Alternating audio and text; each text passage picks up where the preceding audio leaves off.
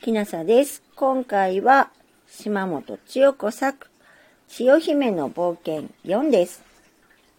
千代姫の涙。それからというもの、千代姫は毎日みんなと遊びました。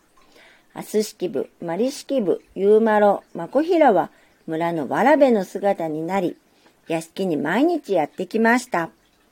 ケイマロもみんなが来た時は負けじとわらべに変身していました。アス式部は森や里で起こった不思議なお話を語りました。マリ式部は美しい踊りを舞い、皆も釣られて踊るのです。ユーマロとマコヒラは蹴鞠をして千代姫に見せたり、駒を回して姫にも教えました。千代姫も花で首飾りを作ることを皆に教えてあげました。中でもみんなでするかくれんぼには皆夢中でした。千代姫は皆に字を教え、和歌を教えてあげました。次女も下男も寂しい千代姫のお慰めになればと、わらべたちが来ることを喜んでいました。菜の花が咲き、桜が咲き、尺投げが咲き、藤の花が咲き、緑が濃くなり、葉が赤くなりだし、雪が輝き、と季節は何回も移ろっていきました。千代姫は16歳になりました。ある日、おじいさまから文が届きました。愛しき姫よ、そなたを妻にと赤ひげの大将が申し入れておる。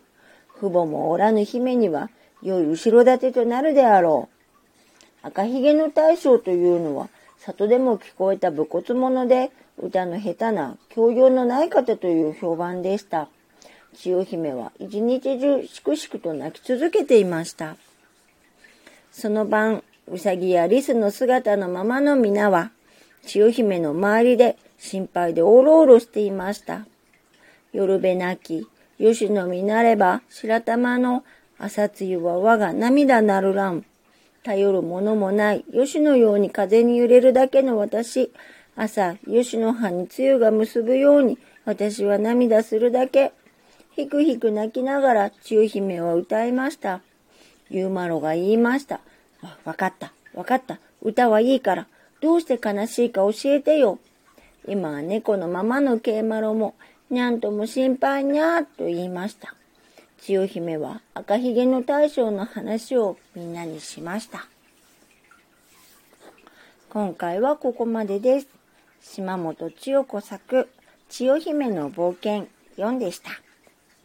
もしあなたが聞いていらっしゃるのが夜でしたら、よく眠れますようにおやすみなさい。